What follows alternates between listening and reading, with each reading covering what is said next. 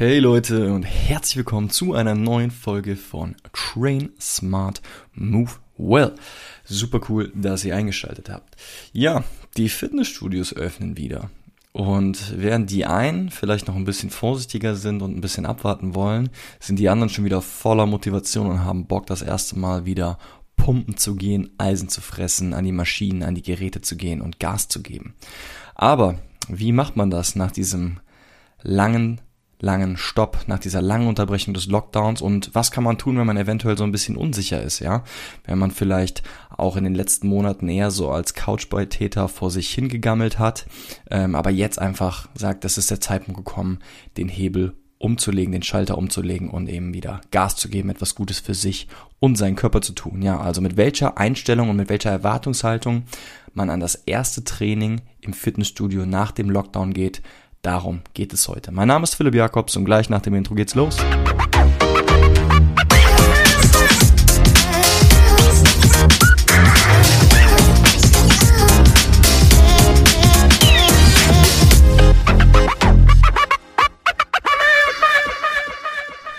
Der allererste Tipp, ja, das, das wichtigste Anliegen, mein, mein bester Ratschlag an dich heute, ist hier einer, den du mit Sicherheit auch schon öfters gehört hast. Ich muss ihn trotzdem einfach wieder loswerden. Und zwar ist es der, vergleiche dich nicht mit anderen oder zumindest nicht zu sehr mit anderen, ja, mit den Leuten, die neben dir im Fitnessstudio sind. Ja, wenn du jetzt zum nächsten, demnächst zum ersten Mal wieder ins, ins Gym gehst und trainieren gehen wirst, klar, wir sind da weniger Leute als sonst durch die ganzen Bestimmungen, aber du wirst nicht alleine sein. Und es wird Leute neben dir geben, die vielleicht stärker sind, die eine bessere Figur machen, wie auch immer. Was aber wichtig ist, dass du da nicht zu sehr dich beeinflussen lässt, darüber guckst und dich deswegen schlecht fühlst. Denn du weißt überhaupt nicht, was das für eine Person ist. Ja, vielleicht ist diese Person durch den Lockdown nochmal zusätzlich motiviert gewesen, ähm, Home-Sessions zu machen, zu Hause zu trainieren, Outdoor zu trainieren.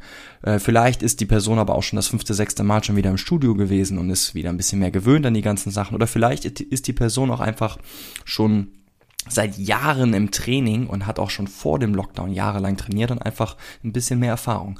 Wie dem auch sei, das ist auch total egal. Mein Anliegen ist einfach nur, vergleiche dich nicht zu sehr mit anderen, sondern vergleiche dich lieber mit dir selbst. Schau dir deinen eigenen Weg an, schau dir deinen eigenen Fortschritt an und kümmere dich darum. Aber auch im Vergleich mit sich selber bisschen Vorsicht geboten, beziehungsweise mir ist es nur wichtig, dass du das realistisch siehst und das Ganze in den Kontext passt. Und äh, was ich damit meine, möchte ich kurz mit so einer kleinen ja, Anekdote ähm, euch näher bringen. Und zwar, als wir letztes Jahr, also im Sommer 2020, den ersten Lockdown hatten. Ja, ich glaube, das begann so im, im März, April. Dann gab es ein paar Monate Lockdown und dann kam irgendwann dann im Sommer wieder die Zeit, wo man ins Studio gehen durfte.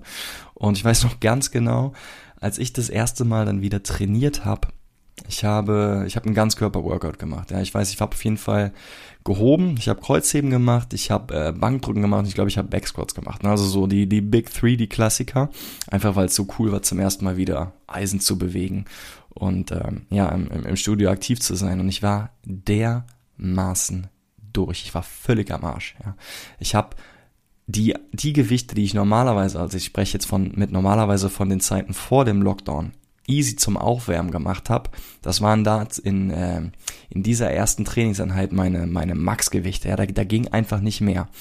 Und das ist das, was ich meinte, sieh es im Kontext. Denn auch wenn du vielleicht zu einem gewissen Zeitpunkt super fit gewesen bist und, weiß ich nicht, 100 Kilo Bankdrücken gemacht hast, dann kam der Lockdown, dann war Pause, dann kannst du nicht erwarten, dass du nach dem Lockdown wieder die 100 Kilo Bankdrücken easy, easy von der Stange holst, ja.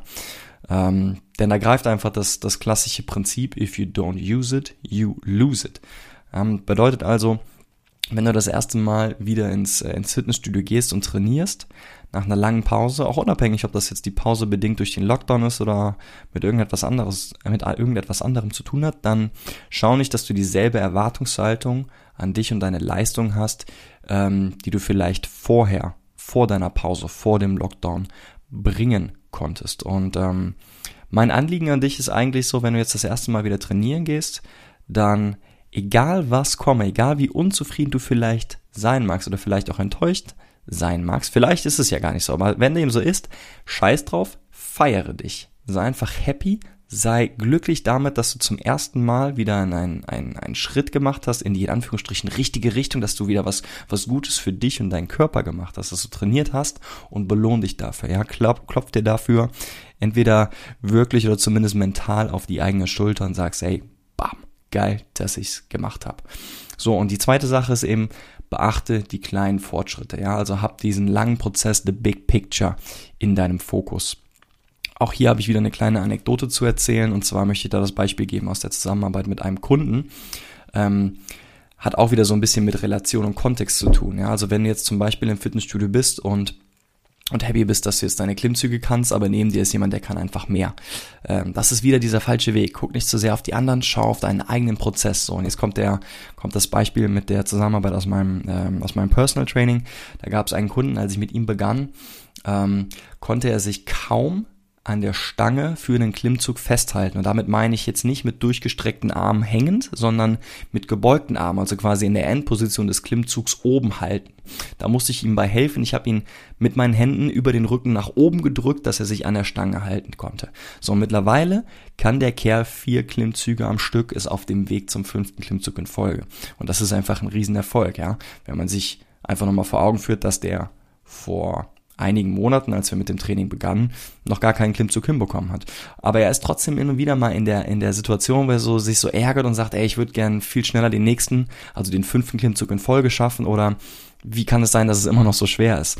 Aber das ist halt Training. Es geht immer weiter und es geht immer weiter.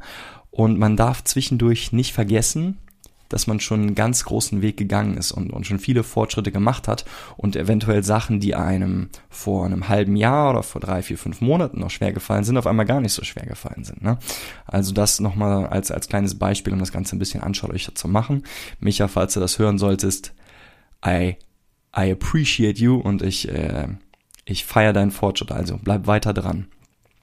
Also, äh, zusammenfassen, einfach nochmal zu sagen, Leute, achtet nicht zu sehr auf die anderen, achtet auf euch und setzt das Ganze in einen Kontext rein. Ja? Also schaut, mit welcher Erwartungshaltung ihr rangeht und äh, habt einfach nicht den, den Anspruch, dieselben Leistungen ähm, zu erbringen, die ihr vor dem Lockdown gemacht habt. Und dann nutzt einfach die Möglichkeit, um jetzt wieder diesen Impuls zu nutzen, wieder regelmäßig ins Studio zu gehen. Ja, und da kommt einfach wieder dieses, dieses klassische Prinzip, the number one rule of Training, ähm, zu greifen, von der ich schon immer wieder äh, schon ganz oft gesprochen habe und die ich immer wieder predige, Consistency is key. Bleib am Ball, geh wieder regelmäßig trainieren, feier dich dafür, versuch dir äh, Mut zuzusprechen und ähm, versuch das Ganze einfach mit, mit ein bisschen Spaß zu verbinden.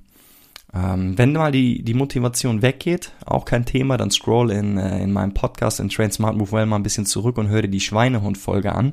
Ähm, die ist auch jetzt noch aktuell und kann jedem helfen, der zwischendurch ein bisschen Probleme hat, sich zu motivieren. Und wie gesagt, im Optimalfall kriegt ihr es hin, Training sogar mit ein bisschen Spaß zu verbinden. Also in irgendeinem Element, was euch Freude bereitet. Das heißt, es muss noch nicht mal sein, dass ihr unbedingt ins Fitnessstudio geht. Vielleicht ist ähm, durch den Lockdown bedingt, wart ihr kreativ und habt anstatt äh, Gewichtetraining äh, im, im Studio angefangen draußen zu trainieren und in, in irgendwelchen Outdoor-Parks ähm, Bodyweight-Workouts zu machen. Super Sache. Wenn das euer Ding ist und wenn euch das Spaß macht, go for it. Will ich euch auf jeden Fall zu ermutigen. Und ähm, ja, selbst wenn euch die Schweinehund-Folge dann irgendwann mal nicht hilft und ihr wieder in ein Loch fallen solltet, meldet euch gerne bei mir und vielleicht kann ich euch ja helfen über Trainingsplanung, über Personal Training und so weiter und so fort. Cool, in diesem Rahmen und in diesem Sinne möchte ich eigentlich diese sehr, sehr kurze Input-Folge heute schließen. Wir sind sogar unter neun Minuten und vielmehr noch kurz die Möglichkeit nutzen, um äh, einen kleinen Sneak Preview in nächste Woche zu geben. Und zwar ist das Training oder ist der ähm, ist die Inside-Folge mit dem Thema Calisthenics nächste Woche dran. Und zwar spreche ich mit Monique König über Calisthenics, was das überhaupt bedeutet, eine Definition, welche verschiedenen Formen von Calisthenics es gibt.